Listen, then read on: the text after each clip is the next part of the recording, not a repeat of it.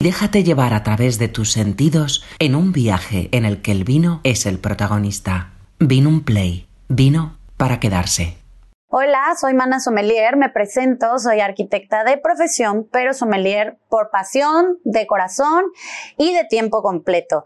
Me dedico actualmente a trabajar en servicio con vinos y he trabajado en muchísimos rubros de este gran mundo del vino, lo cual me parece perfecto porque así vas aprendiendo un poquito más de todos estos espacios en donde se puede desarrollar este gran tema, porque una vez que estás dentro, cada vez que, que notas un tema, más te das cuenta que menos sabes. Entonces, me parece perfecto ir complementando el perfil. Actualmente estoy cursando el máster de Administración y Gestión de Bodegas de Vino, lo cual nos ayuda un poco más para complementar toda esta experiencia. Y pues bueno, me encanta transmitir el mundo del vino, creo contenido, me encanta trabajar en la distribución y en la comercialización del vino porque me gusta mucho ser este vínculo que hay entre un distribuidor y un consumidor y explicarles y tratarles de transmitir lo más ameno, lo más práctico posible, eh, todo el proceso que hay detrás de una botella de vino, que conozcan que no solo es una botella de vino, sino que hay atrás un trabajo increíble de muchísimo esfuerzo, seguramente muchísima pasión y además muchísimos años de trabajo, porque una botella de vino tiene atrás una historia bastante larga. Entonces me encanta hacer este vínculo entre una distribuidora, entre una bodega y un consumidor final. Además de que me gusta quitarle un poquito el glamour y el postureo al vino que guardando sus proporciones a veces se necesita, pero a fin de cuentas el vino es un producto del campo, entonces hay que hacerlo un poco más del día a día para que a todos nos parezca algo mucho más fácil de aprender, de digerir y por supuesto de elegir al final de cuentas que queramos una bebida. Hoy les voy a presentar tres botellas de vino que me parecieron maravillosas, ya probamos dos, ahora les voy a enseñar cómo vamos a, a descorchar esta botella que la dejé cerrada precisamente para que aprendan un poquito más cuando una botella la tienen con cera. Si saben, seguramente la mayoría, descorchar una botella de vino hay que quitar un poco el aluminio y después eh, ingresar nuestro tirabuzón del sacacorchos y tratar de sacarlo. A mí lo que más me gusta son los sacacorchos de dos pasos, que es lo más práctico. Tampoco se necesita tener el aparato más sofisticado. Acuérdense que esto lo vamos a hacer un poquito más fácil para todos. Y cuando tengan cera, ahora les voy a mostrar cómo se abre les voy a presentar entonces tres vinos, vinos súper distintos de diferentes regiones. Tenemos aquí un 100% tempranillo, con casi un año de crianza en barrica. Tenemos aquí un ensamble, que esto es una de las características que me encanta de la Ribera del Duero. Como muchos sabrán, la Ribera del Duero, la tempranillo es la wow, la top. Y los monovarietales de tempranillo, por supuesto que son deliciosos y una chulada, pero cuando le pones un poco más de otra variedad, yo creo que se complementa muy, muy bien. Y este es un ejemplo clarísimo de lo que les estoy contando. Este es un ensamble de Cabernet Sauvignon, Merlot y Tempranillo. Y entonces estos tres hacen que se vaya complementando y tener a final de cuentas un vino quizá un poquito más redondo. Yo creo que hay un, hay muchísima gente que piensa que los monovarietales son mejores vinos o los ensambles. A ver, dejemos claro un poquito porque aquí vamos a catar dos monovarietales y un ensamble, que el monovarietal siempre te va a dar la expresión de la uva como es, quizá, de la región diferente, ¿no? Si hablamos de suelos, de microclimas, dependiendo, no te vas a ver igual nunca un tempranillo de Rioja que de Ribera del Duero, que de Toro. ¿Por qué? Porque los suelos son distintos, porque el microclima es distinto. Entonces, imagínense un poquito para que captemos estas diferencias que les estoy platicando, que si un año llueve muchísimo, pues la uva va a chupar toda esa agua, ¿no? Y si un año no llueve mucho y la vid se estresa hídricamente o hace muchísimo calor, nuestra uva se empieza a sobremadurar. Por lo tanto, los componentes que nos ayudan a hacer el vino, que son azúcares y acidez, se sobremaduran. O si hay demasiado frío o hay una helada, pues quizá no terminan de evolucionar y si no terminan de evolucionar, pues quizá no se termina de redondear. ¿A qué voy con esto? Que por supuesto que vas a ver distinto un vino de Ribera del Duero, de Rioja, de todas partes. Es más, de una parcela a otra parcela, los vinos saben distintos porque el sol no les pegue igual, etcétera, por todas estas características que les fui platicando del clima. Por lo tanto, los monovarietales lo que van a hacer es darnos la expresión eh, más pura que se pueda de lo que debe de saber esa uva, ¿no? Un merlo, ¿a qué debe de saber un merlo de cierta región o un tempranillo? Y lo que pasa con un ensamble es que cada una de estas uvas va aportando, un poco como, como una bicicleta, como un triciclo. Cada una de las ruedas te ayuda a sostener y entonces le aporta sus características cada uno de estos vinos. Por lo tanto, yo creo que no es mejor o peor ni un monovarietal ni, ni un ensamble. Cada uno tiene eh, su belleza, su trabajo y entonces mejor hay que analizarlo un poco desde distintas perspectivas, que esa es la idea. Por eso está perfecto que estemos catando monovarietales y un ensamble. Ahora también puse copas distintas para que las vean. ¿Qué pasa con las copas? A mí, yo creo que en casa, aunque no tengan las copas más profesionales ni las más caras, seguramente algún día se compraron un set de copas y se te fue rompiendo o un día te regalaron otras y tenemos de todo un poco, un poco de tutti frutti. Hagan este ejercicio en su casa, que una misma botella de vino se la sirvan en distintas copas. A mí me encanta hacer este ejercicio porque se percibe totalmente distinto. Grandes marcas de copas, como las que tenemos aquí, que se llaman Riedel, estas grandes marcas tienen de hecho catas eh, para utilizar diferentes tipos de copas. Tienen copa Cabernet, tienen, eh, es más, tienen una copa para la Coca-Cola, tienen una copa para diferentes tipos de cerveza, tienen una copa para la Cabernet, para la Merlot, etcétera. Tienen una copa para el tequila, tienen copa para coñac. Entonces, imagínense cómo han trabajado las formas de las copas para que a nosotros al momento de catarlo nos llegue de la mejor manera posible según estos expertos. Quizá puede sonar un poquito exagerado, pero al momento que lo hacen, créanme que es apantallante. Entonces, traten en su casa con todos este tipo de copas que tienen de tutti frutti, de eh, probar el mismo vino y van a ver cómo se expresa totalmente distinto, porque quizá uno está más abierto, uno está más cerrado, entonces los aromas, pues obviamente se cierran o se abren o se airea más rápido. Entonces, yo por eso puse copas diferentes para que también ustedes puedan seguir con este ejercicio en su casa, que eso es lo que queremos, aprender un poco poquito más cada vez de este maravilloso mundo del vino. Pues bueno, vamos a empezar con el primer vino. Este primer vino es un 100% tempranillo de la Ribera del Duero, específicamente de Pesquera. Este es un monovarietal 100% tempranillo, Verónica Salgado Capricho, de la bodega Ascensión Repiso Bocos. Esta bodega la ubicamos en Pesquera, Ribera del Duero. Es una bodega que está certificada como ecológico tendríamos que ver un poco que esto ya no es un tema de tendencia, ¿no? Además de que certificarte como ecológico conlleva un trabajo, no podemos decirle a todos los vinos, eh, sí, soy ecológico, es que hay bodegas que sí están certificadas y eso otra vez suma y conlleva un trabajo que hay atrás. A mí me gusta explicar cada uno de estos detalles porque a final de cuentas también hay que explicar los precios que tienen las botellas. Hablar del costo de una botella significa un trabajo muy grande, no, no es lo mismo que una botella te cueste 5 euros a que otra te cueste 50 euros y que las dos sean tempranillo y que las dos tengan 12 meses de barrica. Puede ser, pero hay que ver que tal vez una está certificada en un montón de procesos y normas y la otra no. No quiere decir que esto sea bueno o que sea malo. Estamos hablando un poco de justificar el costo de una botella.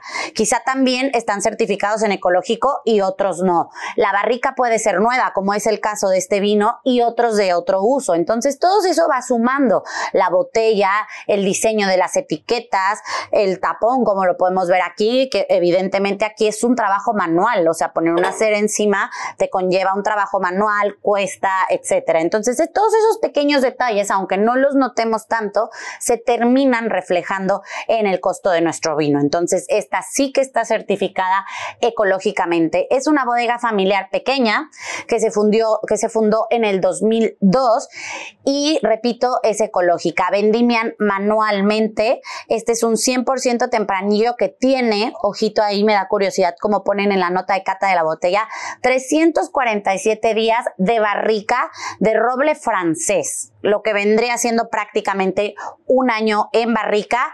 Es un Ribera del Duero. Aquí tenemos nuestra etiqueta, que acuérdense que en las contraetiquetas Ribera del Duero nos va a indicar la edad de nuestro vino. Si es cosecha, Aquí tenemos otro, si es crianza, eh, si es un reserva o si es un gran reserva.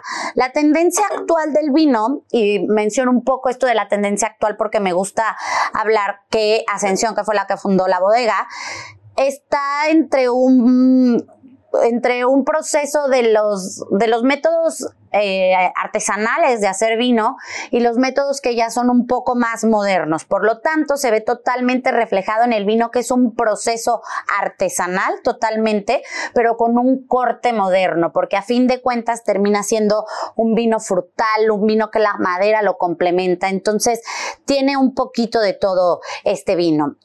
Vamos a hacer la etapa de la cata, que les voy a explicar la generalidad de cómo catar, si es que no lo saben todavía. Estoy segura que muchos de ustedes sí lo saben. Y después nada más avanzaremos en los demás vinos catando. Venga, entonces vamos a hacer la etapa de la cata. Siempre vamos a seguir el orden de nuestra cara.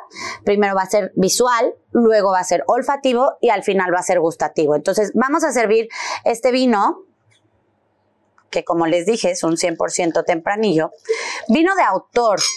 Eh, ¿Qué es un vino de autor? Que puede sonar un poquito más a todo lo que está en tendencia pero un vino de autor lo podemos traducir a un vino que el enólogo cuida quizá, no que cuide un poco más y los otros no, por supuesto que no, sino que es un vino más personal, un poco para reflejar la esencia de lo que quiere plasmar en el vino un enólogo repito, no que los otros no importen, claro que no, pero este es un vino un poquito más mimado, un poquito más reflejando lo que quiere el enólogo. Entonces, vamos a ver en vista. Yo les recomiendo siempre que caten con una superficie blanca abajo. Obviamente, si están en un restaurante, no van a hacer todo este, este postureo, pero ahorita que vamos a catar el vino un poco más a fondo, organolépticamente para analizar los sentidos, pues sí háganlo de este modo.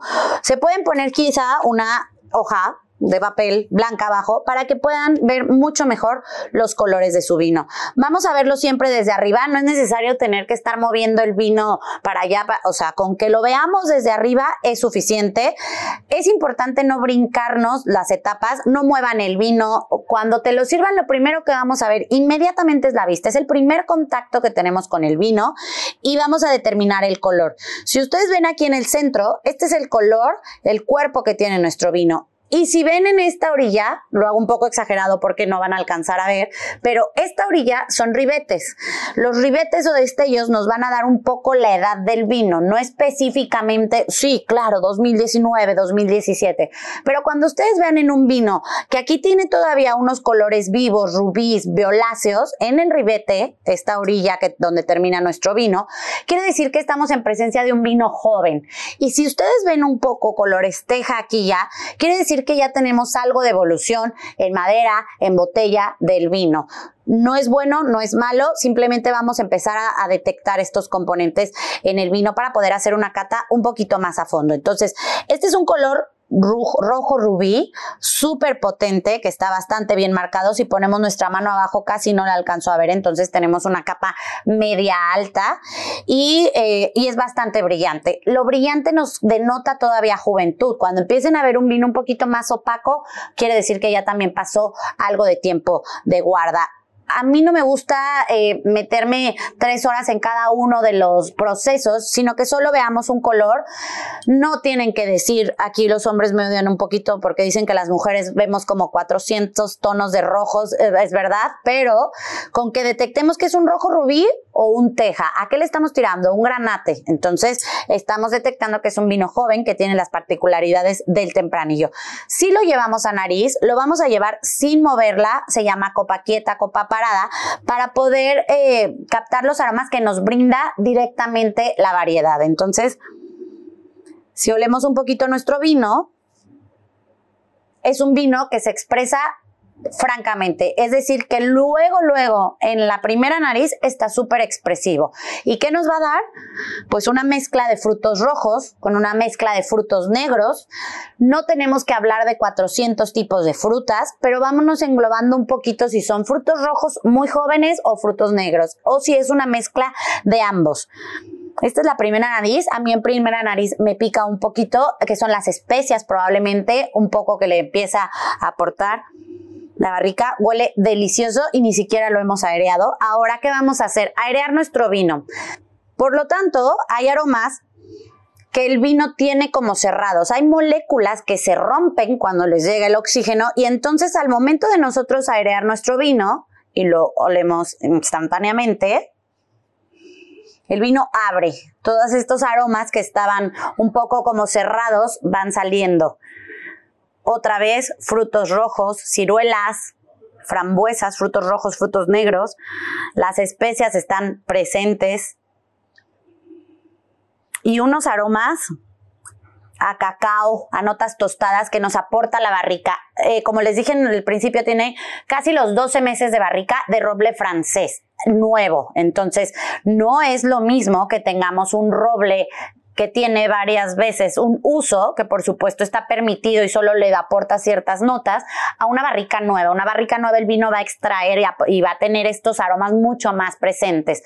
Ahora, la barrica de roble francés es mucho más cara que una barrica de roble americano. Ninguna es mejor que otra, es dependiendo para qué lo quiere el enólogo. Esto se los explico para entender al final el costo de, de nuestro vino también. La barrica de roble francés es una barrica que tiene los poros más cerrados y la barrica de roble americano está más abierta, por lo tanto evoluciona un poco más rápido en la, en la barrica de roble americano que la barrica de roble francés. Repito, para lo que lo quiere el enólogo, no es una mejor que otra, pero esta tiene casi un año completo de barrica de roble francés y le aporta estos, estas notas a cacao y a tostados bien marcaditos. Vamos a hacerlo en boca. En nariz no es necesario que saquemos 400 aromas, es imposible y además vamos a saturar demasiado nuestra nariz. Entonces lo que hicimos fue a qué, qué aromas nos la variedad y qué aromas nos va eh, dando la fermentación, el proceso de vinificación y la, y la guarda que tuvo nuestro vino. Ahora vamos a hacerlo en boca, lo vamos a pasear un poquito por la boca y hasta el segundo trago lo catamos porque si no en el primero pues vas a sentir toda la, todo lo, lo, lo que tenga de potencia el vino.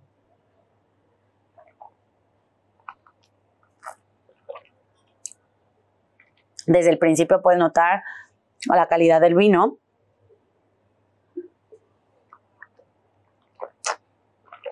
Es un vino sumamente frutal, con unos taninos bien finitos, bien sedosos, con muchísimo volumen en la, en la boca. Me parece que es un vino muy bien hecho, muy bien logrado, que expresa la tempranillo como debe ser, que la madera está acompañándolo nada más muy bien logrado este vino, muy frutal, yo sigo salivando, muy sedoso, una acidez bien marcada e integrada con el alcohol, que tiene 14.5 de alcohol, que ya es algo, pero está perfectamente bien integrado. Eh, cuando tengan este vino, recuerden que lo pueden eh, pedir, este vino puede tener algo de precipitación, precisamente porque es un vino que no pasa por tratamientos, que es un vino eh, un poco más como antes, ¿no? Un poco más artesanal, de autor, ecológico, etcétera. Entonces pueden encontrarse precipitaciones que son bastante normales. Ahora a mí no, no tengo ninguna. Pero bueno, esta fue la cata de nuestro primer vino, que es un 100% tempranillo, Verónica Salgado Capricho. Vamos con nuestro segundo vino, Valtravieso, una bodega que eh, se funda en 1983, pero hasta el 94 empieza a comercializar vinos. Está ubicado en Piñel de Arriba, en, en Valladolid, es un Ribera del Duero, es un crianza y es un ensamble de tres uvas. Cabernet Sauvignon, Merlot y Tempranillo. Esta bodega me gusta muchísimo porque es uno de los parajes más singulares que tiene la Ribera del Duero, por lo tanto se refleja en el vino también. Por dos cosas, está por encima de la altitud promedio de la Ribera del Duero, que hablamos de unos 700, 800 metros sobre el nivel del mar promedio, y aquí Valtravieso está a 915 metros sobre el nivel del mar. Rápida explicación de la altitud a mayor altitud, quizá tengamos un clima más frío, bueno, no, quizá tenemos un clima más frío, nos tenemos una acidez más elevada, pero también eh, los rayos UV nos pegan más directo a la vid, entonces la vid se protege de cierto modo con su ollejo, etcétera. Por lo tanto, a mayor altitud son vinos distintos. Este sería un viñedo de altura en la Ribera del Duero. Y además, otra de las cosas singulares de este paraje, de esta bodega, es los suelos que tiene, que además de tener una combinación de arcillas. En la parte superior tiene muchísima piedra, calizos, y estos calizos también nos aportan esta palabra que se utiliza, mm, dicen que está mal dicha, la mineralidad. Entonces, definitivamente yo creo que existe, se siente, se huele, se sabe. Entonces, eh, es otra de las particularidades que tiene esta bodega. Vamos a probar el vino.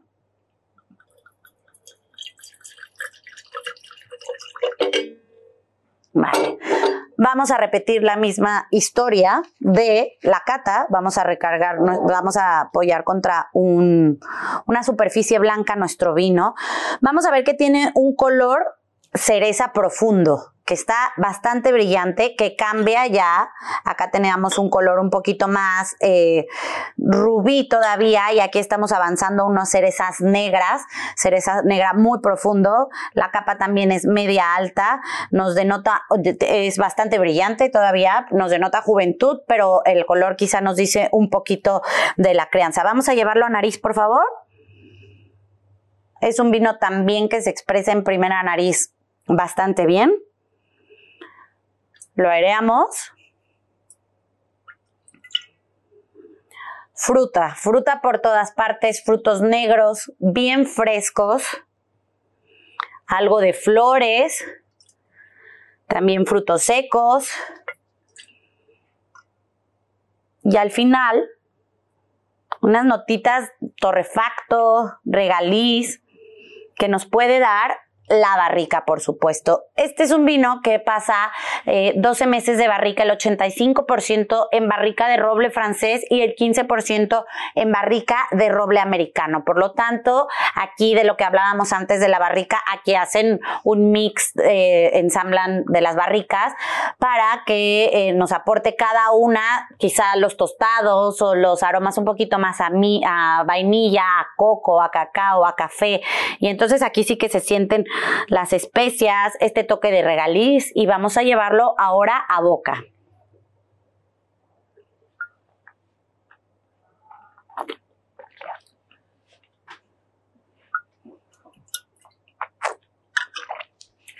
Una entrada riquísima, fácil entrada, son estos vinos que no te van a cansar, que tiene bien marcada la acidez, obviamente propio de, de la altitud que tiene eh, la bodega, bien marcada la acidez, los taninos bien redondos, súper frutal, muy jugoso también, entonces esto a mí me encanta, cada una de las uvas le va aportando ciertas notas a nuestro vino. Un toque mineral, por supuesto que se siente.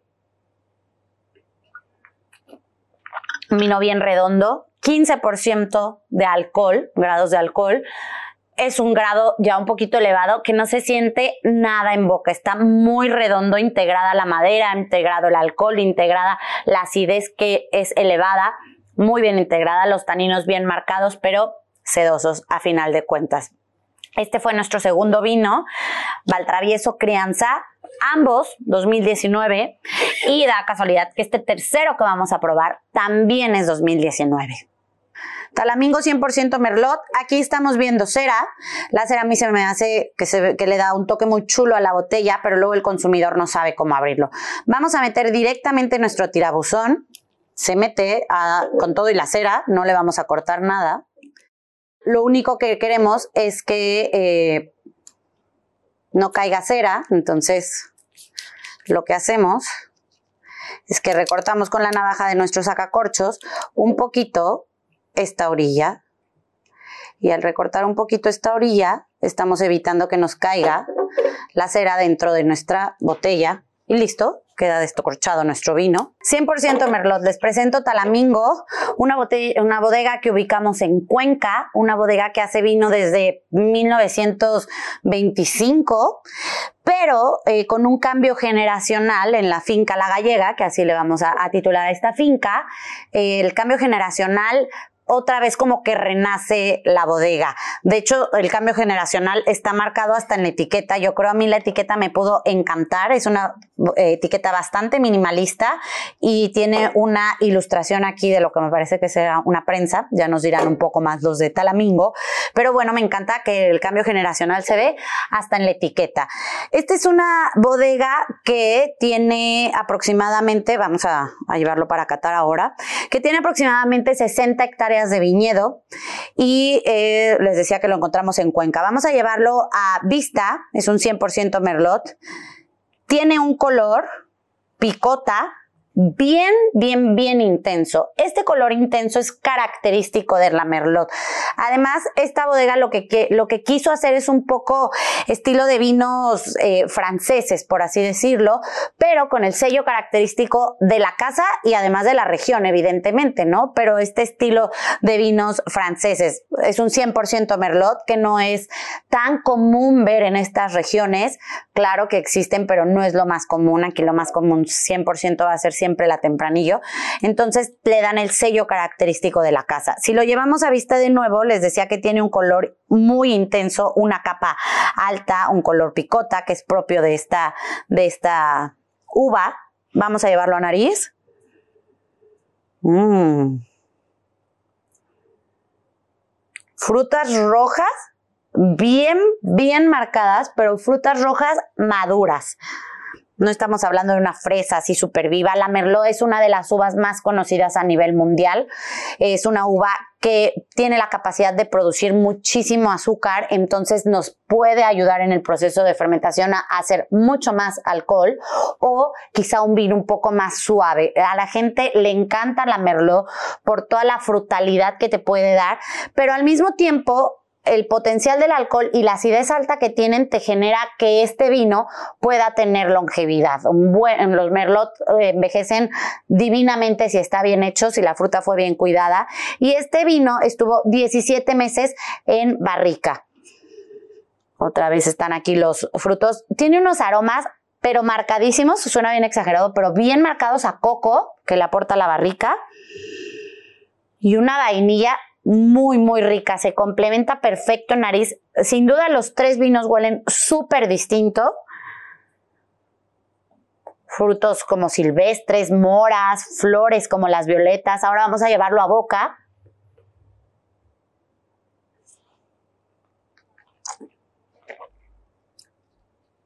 Otra vez.